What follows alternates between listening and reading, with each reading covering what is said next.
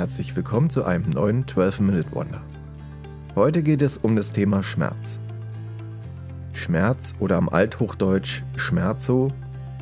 Im Griechischen äh, heißt es Algos und äh, das Synonym für Schmerz ist die Algesie und im Englischen heißt es äh, Pain. Schmerz ist eine komplexe, unangenehme Sinnes- oder Gefühlsempfindung, die von Nozizeptoren des peripheren Nervensystems ausgelöst wird. Sie wird im ZNS, also im zentralen Nervensystem, verarbeitet und interpretiert. Dabei bestehen enge Wechselwirkungen zwischen Schmerzwahrnehmung und Psyche. Schmerz ist oft mit einer tatsächlichen oder drohenden Gewebsschädigung verbunden. Er tritt dann lediglich als Symptom auf, kann aber auch eigenen Krankheitswert besitzen, vor allem bei chronischen Schmerzen. Man spricht dann von einem Schmerzsyndrom. Schmerzen werden unter anderem durch Überlastung, Entzündung oder Verletzung eines Gewebes hervorgerufen. Sie haben eine wichtige psychologische Warnfunktion, da sie das Individuum dazu veranlassen, sich dem schmerzauslösenden Stimulus zu entziehen bzw. ihn zu vermeiden. Darüber hinaus ist Schmerz auch in der Heilungsphase wichtig, da er eine Schonhaltung induziert, die eine weitere Traumatisierung von Körperstrukturen verhindert. Schmerz entsteht in den Schmerzrezeptoren, den sogenannten Nozizeptoren. Es handelt sich dabei meist um freie Nervenendigungen, die auf verschiedene Reize reagieren, zum Beispiel thermische Reize durch Hitze oder Kälte, mechanische Reize durch Druck oder Verletzung und chemische Reize durch Entzündung, Säuren oder Gifte. Schmerzrezeptoren benötigen einen vergleichsweise starken Reiz, um erregt zu werden. Außerdem adaptieren sie nicht, das heißt, äh, ein schnell wiederholter Reiz führt nicht zu einer Verminderung der Erregbarkeit. Die Aktivierbarkeit von Schmerzrezeptoren wird durch Stoffe, sogenannte Schmerzmediatoren, verändert oder moduliert, im Allgemeinen erhöht. Dazu gehören unter anderem Prostaglandine, Bradykinine und Serotonin. Ebenfalls zu einer erhöhten Erregbarkeit führen Sauerstoffmangel im Gewebe, zum Beispiel durch infarktbedingte Stoffe, Absinken des pH-Wertes durch CO2-Anstieg oder eine Änderung des, der Elektrolytkonzentration im Blut. Schmerzen begleiten oft Erkrankungen oder Verletzungen, können aber auch als Schmerzsyndrom einen eigenen Krankheitswert erlangen. Der Schmerz besteht dabei über Monate und das Grundleiden ist entweder schwer bzw. nicht therapierbar oder nicht auffindbar. Schmerzzustände sind für den Körper erlernbar. Wiederholt auftretende Schmerzen führen dabei zu intensiverem und längerem Schmerzempfinden, da dabei die Schmerzschwelle herabgesetzt wird. Deshalb ist bei bestimmten Schmerzformen eine frühzeitige und ausreichende medikamentöse Schmerzbekämpfung wichtig. Die Nervenfasern welche die Schmerzinformation weiterleiten, können in schnelle A-Delta-Phasen und langsame C-Phasen unterteilt werden. C-Fasern sind entwicklungsgeschichtlich älter.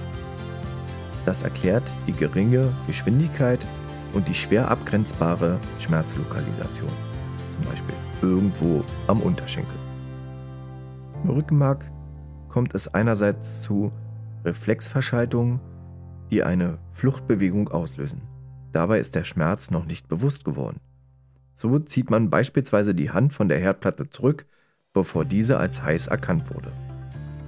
Andererseits gelangt die Information über den Vorderseitenstrang in das Gehirn. In der Hirnrinde im Kortex wird der Schmerz bewusst und im limbischen System emotional bewertet. Höhere Hirnzentren können über dezendierende antizizeptive Bahnen Einfluss auf die Intensität der Schmerzwahrnehmung nehmen. Die sogenannte Schmerzmodulation. Hirnareale, die für die an Verarbeitung von Schmerzen beteiligt sind, werden auch unter dem Begriff Schmerzmatrix zusammengefasst. Sie umfasst unter anderem den präfrontalen Kortex und den Thalamus und wird für Untersuchungen neuronaler Schmerzmechanismen mittels bildgebender Verfahren verwendet. Während der Verschaltung im Rückenmark kann das Schmerzempfinden durch körpereigene Stoffe, den sogenannten Endorphinen, reduziert werden. Einige Schmerzmittel, zum Beispiel Opiate, setzen an dieser Stelle an. Die bisher beschriebene Schmerzart ist ein physiologischer Schmerz. Das bedeutet, dass das Schmerzempfinden als Warnsignal für die Körperfunktion sinnvoll ist. Dabei spricht man von einem Nozizeptorenschmerz. Davon abzugrenzen ist der neuropathische Schmerz, der auf Schädigung des Nervensystems zurückgeht, zum Beispiel durch Amputation, Querschnittslähmung, Virusinfektion, wie zum Beispiel Herpes, oder dauerhaft erhöhten Blutzucker. Infolge funktioneller Störung kommen Schmerzen ebenfalls vor. Hier funktionieren Teilsysteme des Körpers fehlerhaft, zum Beispiel führen Durchblutungsfehlregulation zu Migräne. Oder die Reaktionen des Körpers auf Einflüsse von außen sind unpassend. Angst, Stress oder Ekel wären da ein Beispiel. Schmerzen können aufgrund anatomischer, klinischer, etiologischer, topografischer Aspekte eingeteilt werden, wobei es häufig zu Überschneidungen kommt. Die folgende Gliederung hat keine Allgemeingültigkeit und dient nur der groben Orientierung. Also, Schmerzen werden eingeteilt nach Schmerzdauer. Dabei ist zu unterscheiden. Als erstes der akute Schmerz. Akute Schmerzen sind ein wichtiges Warnsignal des Körpers. Wenn sie auftreten, gilt es, die Ursache ausfindig zu machen und zu beseitigen. Dann verschwinden die Schmerzen je nach Ursache nach, eigenen, nach einigen Stunden oder Tagen. Oft hilft es schon, Schmerz, den schmerzenden Bereich zu entlasten oder ihn zu kühlen, zum Beispiel bei Entzündung, oder zu wärmen, zum Beispiel bei Arthrose. Mittelstarke und starke Schmerzen können mit Schmerzmitteln oder lokalen Betäubungsmitteln behandelt werden.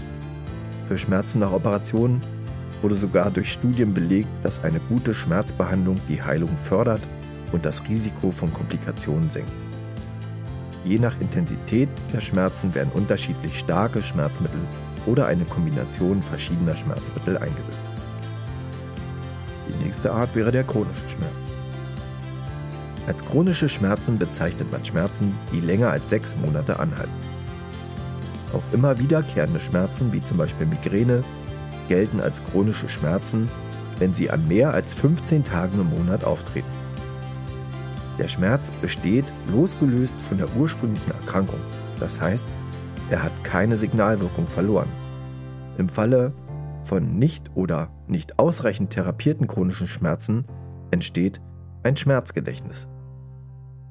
Es treten Schlafstörungen auf und die körperliche und seelische Belastbarkeit ist erheblich eingeschränkt. In der Folge reduziert sich auch die Leistungsfähigkeit im Beruf und nicht selten kommt es zur dauerhaften Arbeitsunfähigkeit und Depression. Eine alleinige medikamentöse Schmerzbehandlung reicht in diesen Fällen oft nicht aus, um die Lebensqualität der Betroffenen wiederherzustellen. Beispiele für chronische Schmerzen sind zum Beispiel Rückenschmerzen bei degenerativen Wirbelsäulenerkrankungen. Die nächste Schmerzeinteilung wäre nach Schmerzqualität. Schmerz kann nach seiner Qualität vom Patienten näher beschrieben werden. Die Beschreibung des Schmerzes kann zwei Aspekte aufweisen. Zum einen die affektive Schmerzqualität, welche die subjektive Schmerzbedeutung charakterisiert, zum Beispiel quälend, marternd, lähmend, schrecklich, heftig. Und zum anderen die sensorische Schmerzqualität, welche die eigentliche Wahrnehmung schildert, zum Beispiel stechend, drückend, brennend, klopfend, bohrend, dumpf, hell, ziehend und noch viele weitere. Die Schmerzqualität wird in der Anamnese gezielt abgefragt und so gegebenenfalls Hinweise auf Art und Ursache des Schmerzes gewonnen. Schmerzen kann man auch nach der Schmerzlokalisation einteilen. Zum Beispiel Kopfschmerzen, Halsschmerzen, Nackenschmerzen oder Gliederschmerzen. Auch nach Organsystem. Der Viszeralschmerz, also der eingeweihte Schmerz, unterscheidet sich von dem Nervenschmerz, also dem neuralgischen Schmerz. Kann den Schmerz nach der Schmerzursache einschätzen, entzündlich, traumatisch, Tumorschmerz oder auch Phantomschmerzen, nach den Schmerzumständen, Ruheschmerz, Belastungsschmerz, Nachtschmerz und auch nach Schmerzauslösung. Aufbissschmerz, Berührungsschmerz, Druckschmerz. Und zu guter Letzt auch nach Reizlokalisation, zum Beispiel übertragener Schmerz oder projizierter Schmerz. Wie bei allen wichtigen klinischen Symptomen besteht auch beim Schmerz das Interesse, ihn zur Verlaufsbeurteilung quantitativ zu erfassen. Allerdings ist Schmerz eine subjektive Wahrnehmung, die in unterschiedlichen Maßen von biologischen, psychologischen und sozialen Faktoren beeinflusst wird. Deshalb ist eine objektive apparative Messung zurzeit unmöglich. Ein verbreitetes Verfahren der Schmerzmessung durch Selbstauskunft des Patienten ist die strukturierte Erhebung des subjektiven Schmerzempfindens in Form von Schmerzfragebögen oder Schmerzskalen. Zum Beispiel VAS, VRS oder den NRS. Bei chronischen Schmerzen kommt auch die Erfassung über einen längeren Zeitraum in Form eines Schmerztagebuchs in Betracht. Wenn für den Schmerz eine Ursache identifiziert werden kann, ist die Therapie in erster Linie kausal ausgerichtet und zielt auf die Beseitigung des schmerzauslösenden Ereignisses. Dabei kommt eine Vielzahl therapeutischer Maßnahmen in Betracht, zum Beispiel Ruhigstellung bei einer Fraktur oder die chirurgische Versorgung bei Verletzungen. Von der kausalen Therapie abzugrenzen sind alle weiteren Maßnahmen, die auf die Beseitigung bzw. Linderung der Schmerzsymptomatik selbst zielen. Die medikamentöse Therapie mit schmerzstillenden Arzneistoffen, den sogenannten Analgetika, hat vor allem bei der Behandlung von akuten Schmerzen und von Schmerzen, die durch maligne Tumore verursacht werden, die sogenannten Tumorschmerzen, einen besonderen Stellenwert.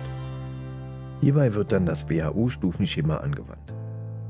Bei chronischen nicht tumorbedingten Schmerzen tritt entsprechend dem biopsychisch-sozialen Schmerzmodell die Bedeutung der Arzneimitteltherapie deutlich zurück.